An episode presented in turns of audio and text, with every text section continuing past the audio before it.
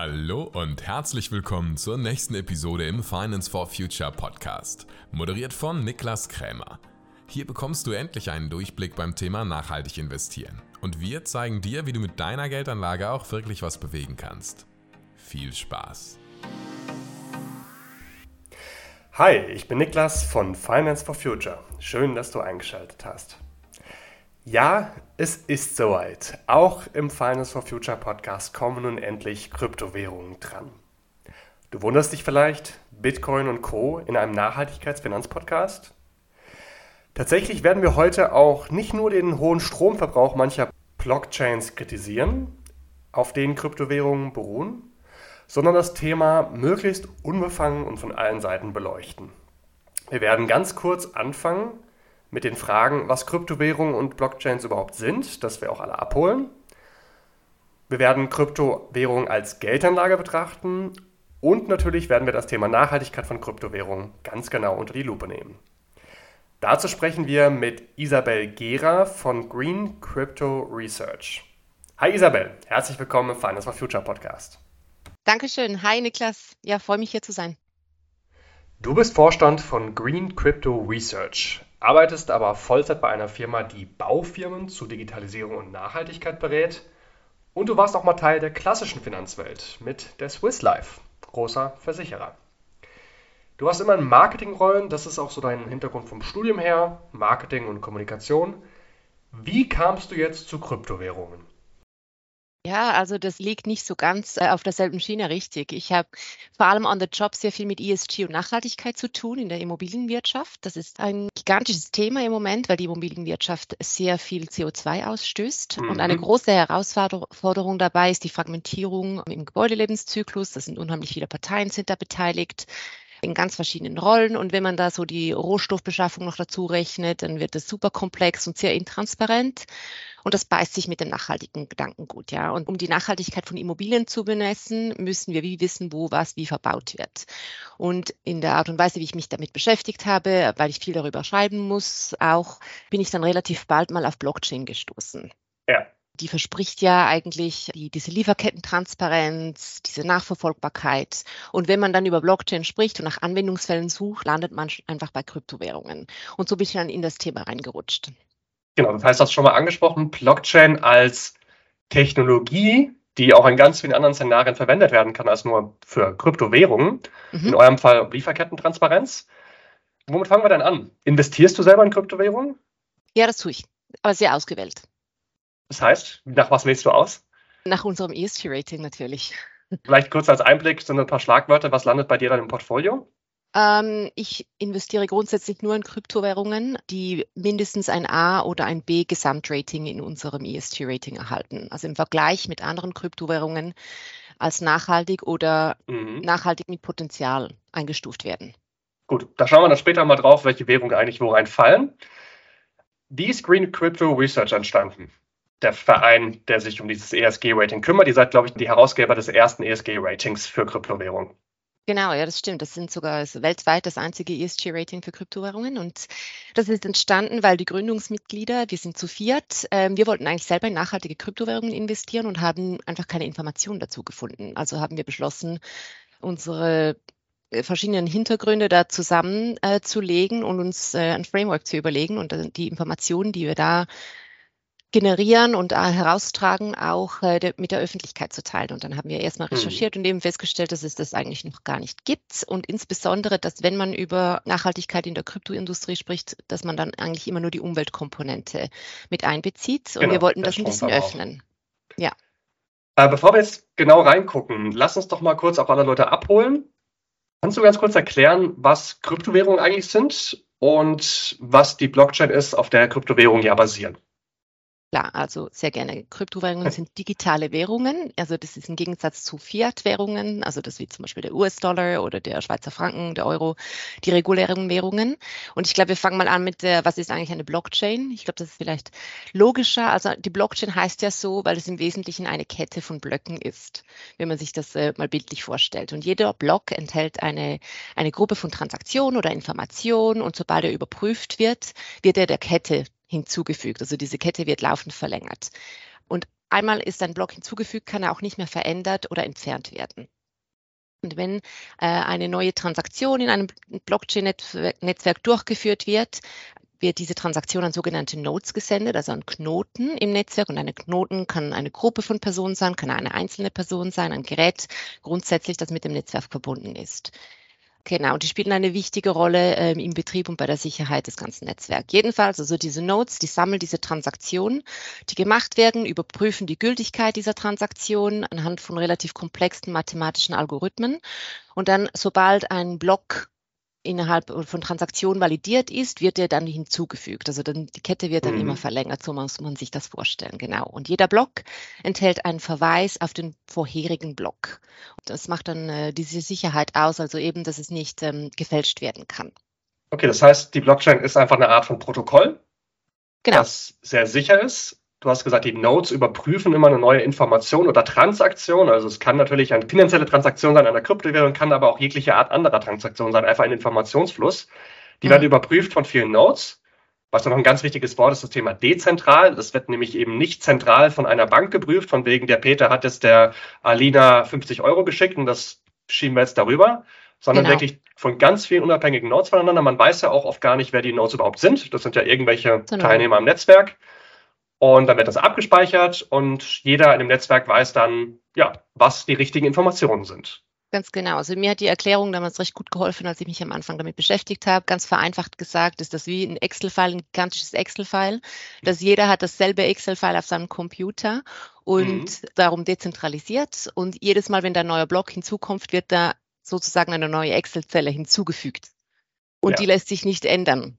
Und wenn die irgendwo geändert werden sollte, irgendwo in einem Block, was manipuliert wird, überprüft das System sämtliche Excel-Zeilen in allen Excel-Listen, die vorhanden mhm. sind auf der ganzen Welt und merkt da, ah, dieser eine Block ist falsch. Darum ist es nicht möglich. Ja, und da merkt man ja auch schon, das klingt nach viel Arbeit, wenn da alle das ja. doppelt, dreifach und unendlichfach speichern und wenn das so oft überprüft wird. Und das ist ja dieses Thema Stromverbrauch. Genau. Kommen wir gleich noch drauf. Ja. Vielleicht erstmal, die meisten kennen das Wort Bitcoin. Das ist ja so mhm. die älteste Kryptowährung. Warum das Ganze? Kannst du sagen, was der Gedanke hinter Bitcoin war? Warum wurde das überhaupt erfunden? Was war der Zweck des Ganzen? Ja, das ist recht spannend. Also Bitcoin wurde als direkte Reaktion auf die Finanzkrise im Jahr 2008 ist die eigentlich entstanden. Die wurde von einer Person oder von einer Gruppe von Personen, jedenfalls unter einem Pseudonym Satoshi Nakamoto, äh, wurde die in einem White Paper beschrieben und dann 2009 umgesetzt. Und das Ziel dabei war, dass man Dritte bei Finanztransaktionen umgehen kann eine Bank zum Beispiel, die, was ich vorhin sagte, die ja. Bestätigung genau. von Max zu Alina, die 50 Euro, dass wir die nicht brauchen. Richtig. Okay, was sind denn so die Entwicklungen seit Bitcoin? Da gibt es jetzt ja hunderte Kryptowährungen. Dann das Wort Proof of Work, Proof of Stake hat sich ja auch noch dann äh, aufgespalten. Genau. Wie ging es nach Bitcoin weiter? Ja, das ist richtig. Also da hat sich ganz viel entwickelt mittlerweile. In den letzten Jahren äh, wurden, glaube ich, etwa über 11.000 Kryptowährungen sind entstanden. Ein paar sind wieder kaputt gegangen. Ja. Gerade in letzter Zeit haben wir einiges gehört dazu. Die Zahl habe ich von CoinMarketCap. Also sehr viel und damit einhergehend wurden natürlich auch die Technologien, wie du richtig sagst, immer wieder angepasst. Es gibt Proof of Work. Darauf äh, basiert zum Beispiel Bitcoin. Das ist ein Konsensmechanismus, der ja eigentlich entscheidet, wie dieser Block jetzt gemeint wird. Ganz kurz, Konsensmechanismus ist also die Art und Weise, wie das System übereinstimmt, also Konsens dass die Blöcke richtig sind, wie sie sind. Und das ist, glaube ich, nur kurz als, weil es jetzt ein Fachwort war, als Erklärung. Ganz genau, ganz genau. Wenn wir von diesen Nodes sprechen, die Validierungen vornehmen oder die Transaktionen genau. validieren, damit der nächste Block hinzugefügt werden kann. Da gibt es unterschiedliche Möglichkeiten, wie das gemacht wird. Da haben sich jetzt zwei große Mechanismen haben sich etabliert. Der eine nennt sich Proof of Work. Das ist so ein Wettbewerb zwischen Minern und die, ich würde es mal sagen, die Leitwährung, äh, um diesen Wettbewerb zu gewinnen, ist Rechnungsleistung. Und das verursacht dann auch sehr viel Stromverbrauch. Das muss man sich so vorstellen, da gibt es wie eine mathematische Gleichung und alle Computer in diesem Netzwerk beteiligen sich an dieser Gleichung. Und der, der am schnellsten ist und der die meiste Rechenleistung hat, kann diese Gleichung lösen.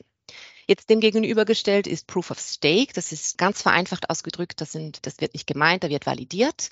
Und die Leitwährung hier ist Anteile an der Kryptowährungen, die man hat. Das heißt, nicht alle Person im Netzwerk oder alle Geräte im Netzwerk lässt er mitrechnen an dieser Gleichung, an dieser mathematischen Gleichung, sondern er trifft eine Vorauswahl. Und die Chancen sind höher, je höher mein Anteil an der Kryptowährung ist, dass ich ausgewählt werde. Und das führt dann dazu, dass die Rechnungsleistung natürlich viel tiefer ist, weil viel weniger Leute sich an diesem genau. Prozess oder Geräte an diesem Prozess beteiligen. Also das sind zwei große Entwicklungen. Da hat auch äh, Ethereum hat äh, September letzten Jahres von Proof of Work auf Proof of Stake umgestellt, explizit mit den ganzen Umweltauswirkungen im Kopf.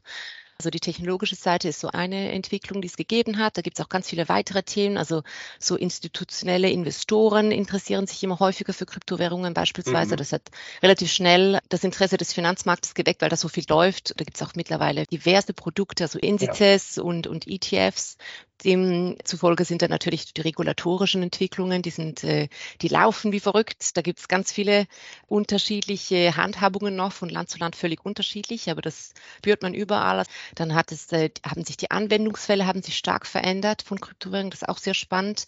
Also das äh, ist nicht rein mehr nur so die, die Grundidee, die Bitcoin hatte, sondern da gibt es mittlerweile gibt's da auch Stablecoins, das heißt, die sind an Fiat-Währungen gebunden. Es gibt Utility-Coins, die haben dann einen Nutzen, dass man irgendwie diesen Token nutzt, um einen Dienst in Anspruch nehmen zu können. Zum Beispiel gibt, Gutschein statt genau, einem Geldschein. Ganz genau, im weitesten Sinne. Und es gibt sogar auch, immer häufiger gibt es jetzt auch Kryptowährungen, die eingesetzt werden als Incentivierung. Zum Beispiel, um die Strände zu säubern, kriegt man das Gewicht, das man da an Abfall einsammelt, in Kryptowährungen äh, zugeteilt, um die Leute dazu an, zu animieren, den Planeten sauber zu halten. Also da gibt es ganz viele neue Anwendungsfälle, die stetig sich entwickeln und dann äh, natürlich was in diesem Kontext auch äh, erwähnt werden muss, ist Web 3, oder? Das ist sehr wichtig. Das basiert, genau. das ist eigentlich die neue dezentrale Form des Internets, die basiert auf der Blockchain. Und das sind Kryptowährungen schon relevant, weil äh, eigentlich auf der aktuellen Version des Internets können ja zwar Bilder und Fotos und Videos können verschickt werden, aber keine eigentlichen Vermögenswerte. Und das Web 3 macht das zum ersten Mal eigentlich möglich, dass eben auf dieser Blockchain mit Kryptowährungen Transaktionen gemacht werden können.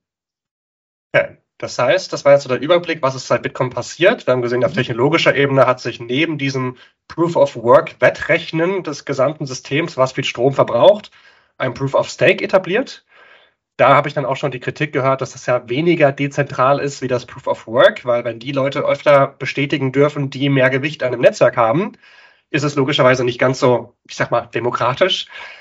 Proof of Service ist ein Begriff, den ich bei euch auf der Webseite zum ersten Mal gesehen habe. Ist das dann eine dritte Kategorie an Konsensusalgorithmen?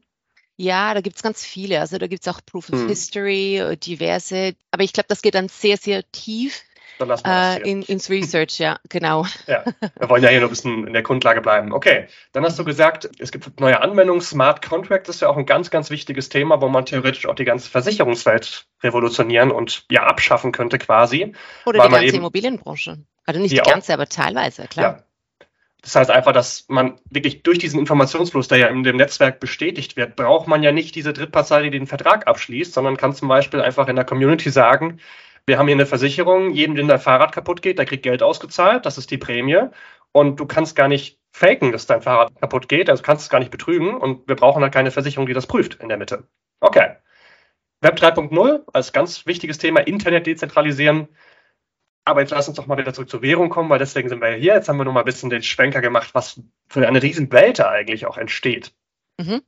Bitcoin und Ethereum sind die zwei größten Währungen. Bitcoin die älteste, Ethereum so die größte, die jetzt zu Proof of Stake umgestellt hat. Übrigens um 99,9 Prozent des Stroms zu sparen. Das fand ich auch eine eindrucksvolle Zahl. Da geht es nicht nur ein bisschen, sondern wirklich um Faktor 1000.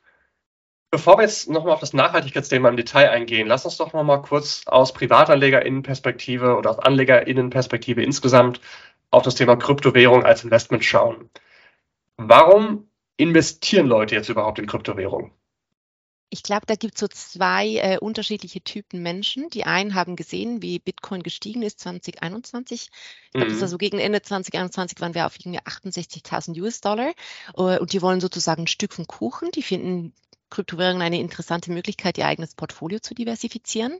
Ich glaube aber auch, dass ein großer Teil schlichtweg wirklich einfach überzeugt ist von der Dezentralisierung.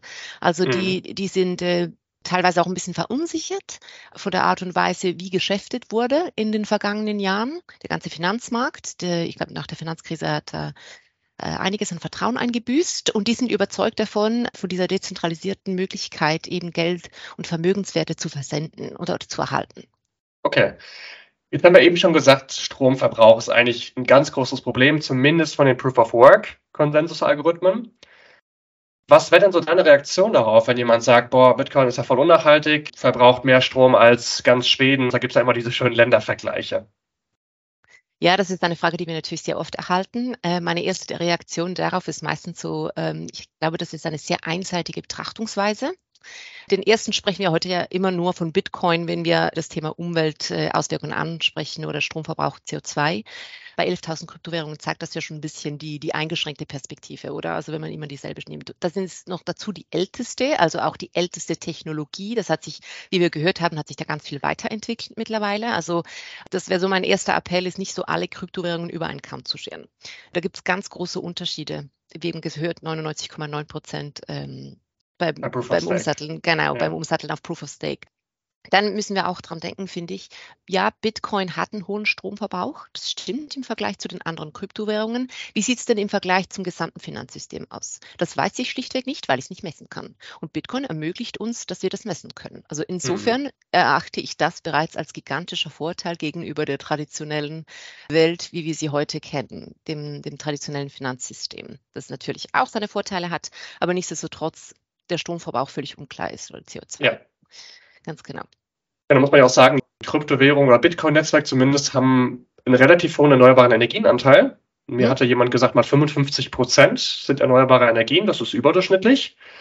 Und du hast das Thema angesprochen, man fokussiert sich zu sehr auf Umwelt. Es gibt ja auch noch die anderen Nachhaltigkeitsperspektiven, Soziales und eben auch Governance. Gute Unternehmensführung, letzteres ist relativ einfach erklärt vermutlich. Man sagt hier Marktmanipulation, Finanzbanken, also Bankenkrise, das vermeidet man einfach. Was sind denn noch so deine Takes zu diesem Thema soziale Auswirkungen von Blockchain und Kryptowährung? Ja, also das ist schon spannend, äh, was die Vorteile von Kryptowährungen allgemein für die Gesellschaft sind, oder?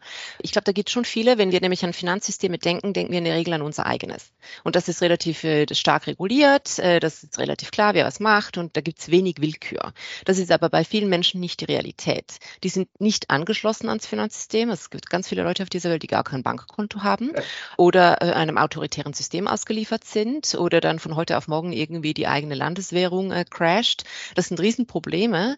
Und da bietet es eine Alternative, das ein bisschen Sicherheit für einen persönlich schafft. Also ich glaube, Kryptowährung hat insofern die Möglichkeit, finanzielle Inklusion schon zu fördern. Das ist so das eine. Und das andere, was ich auch sehr wichtig finde in diesem Zusammenhang, ist, äh, dass, dass halt Krypto eine sofortige Transaktion ermöglicht. Das ist im heutigen Finanzsystem mit einem Intermediary, also mit, einem, mit einer Drittpartei schlichtweg nicht möglich, dass ich jetzt einen Auftrag mache und in fünf Minuten hast du das.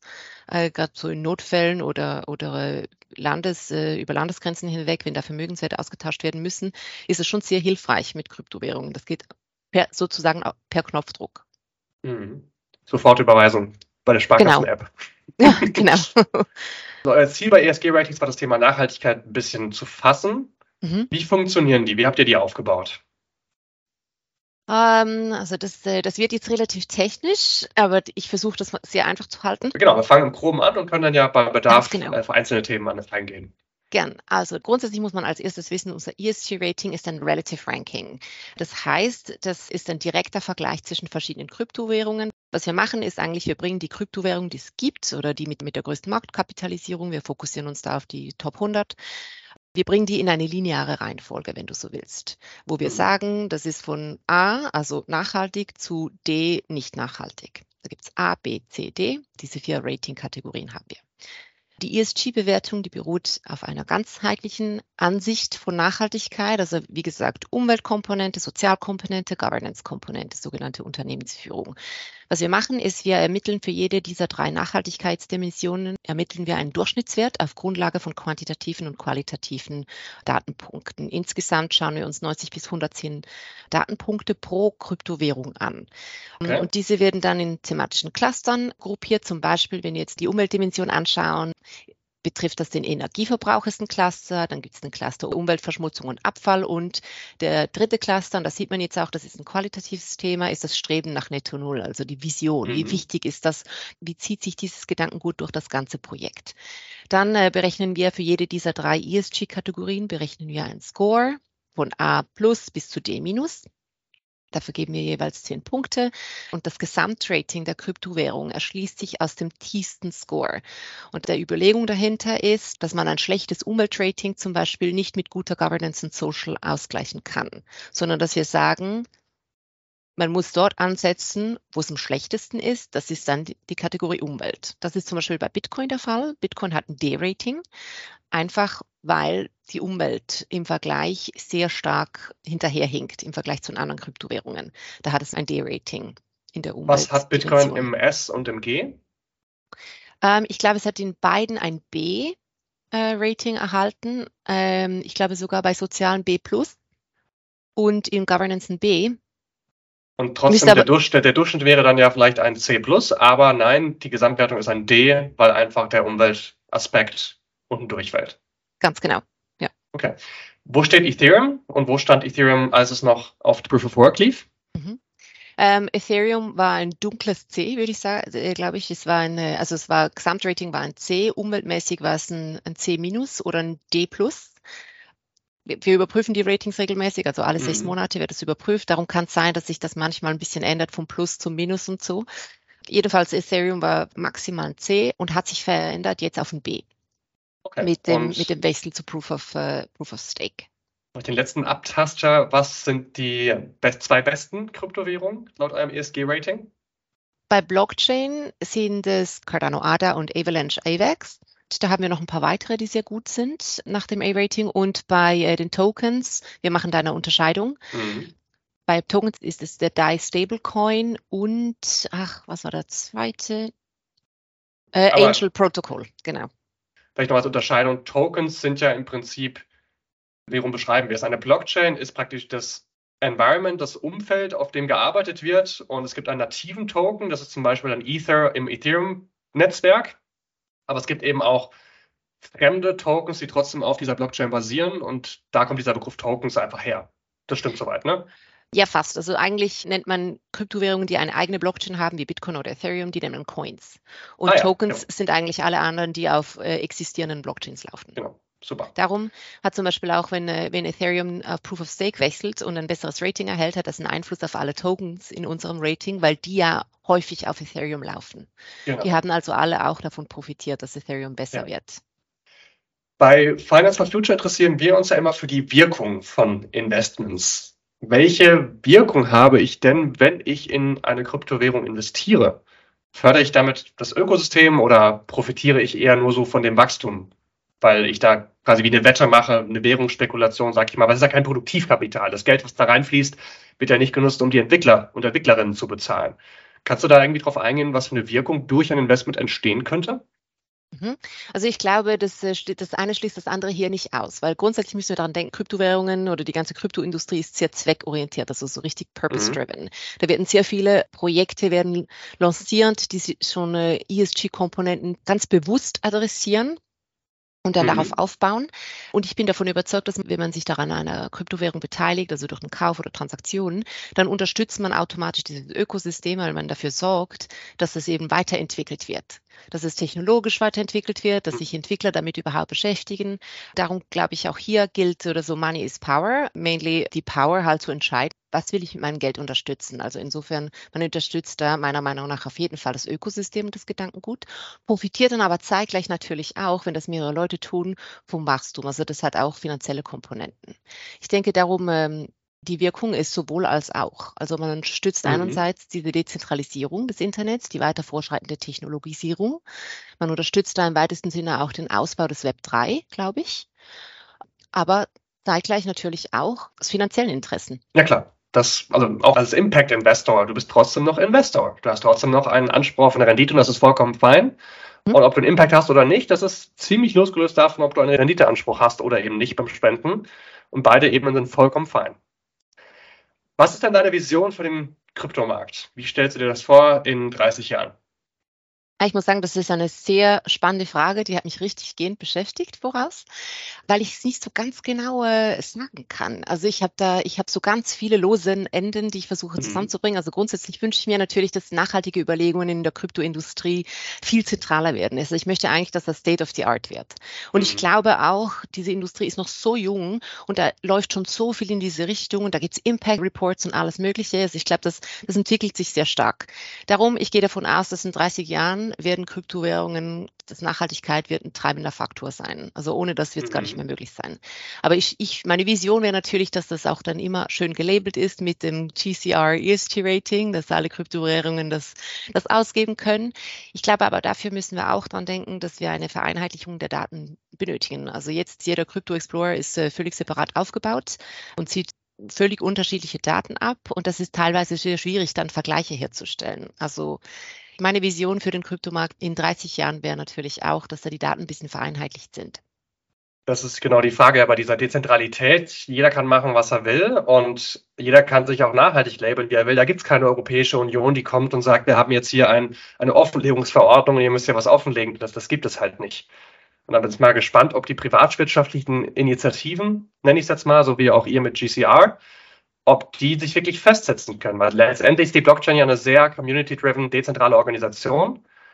Und dann ist halt die Frage des Menschenbilds, das man hat, ob man eher vertraut einer Bank, einer Regierung, die zentral halt gewählt repräsentiert und durchsetzt, oder ob man hofft, dass die Gemeinschaft der vielen Kleinen eine Art von Sparmintelligenz entwickeln, die trotzdem in die richtige Richtung geht.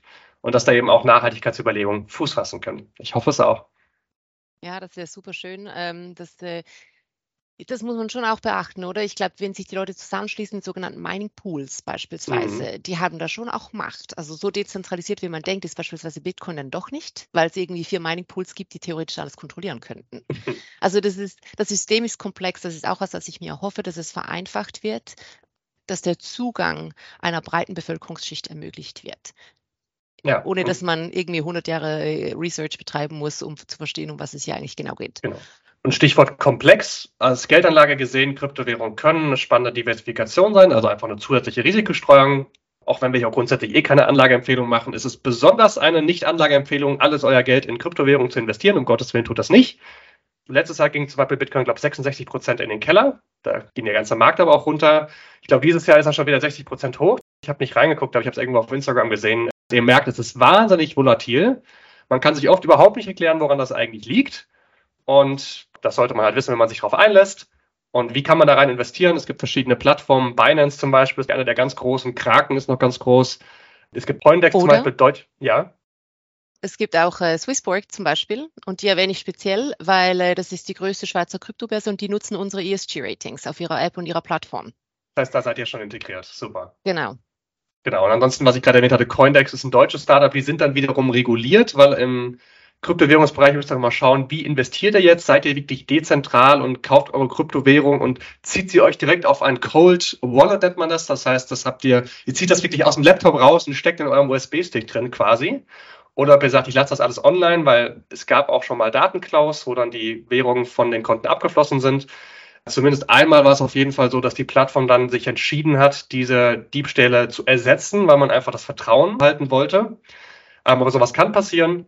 Und ja, genau. Viele Möglichkeiten. Coindex, wie gesagt, ist in Deutschland reguliert. Das heißt, wenn ihr euer Passwort mal vergesst, kommt ihr auch wieder da dran. Das ist ja bei Direktinvestments nicht der Fall. Behaltet unbedingt eure Passwörter irgendwo. Und äh, der Nachteil ist aber, wenn Regierungen sich entschließen sollten, das Ganze runterzuschalten, dann seid ihr bei regulierten Startups halt auch runter. So einfach ist das.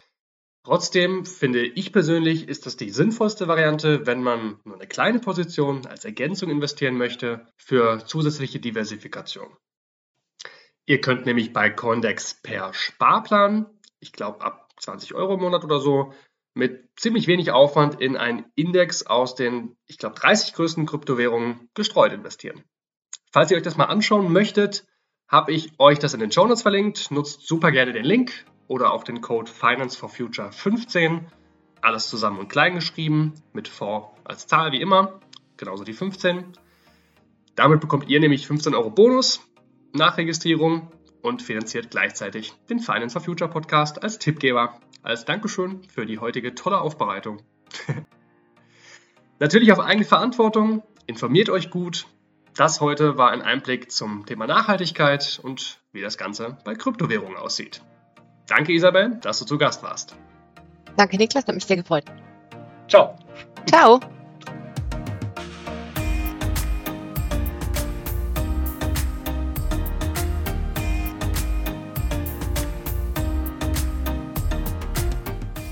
Das war die heutige Folge im Finance for Future Podcast.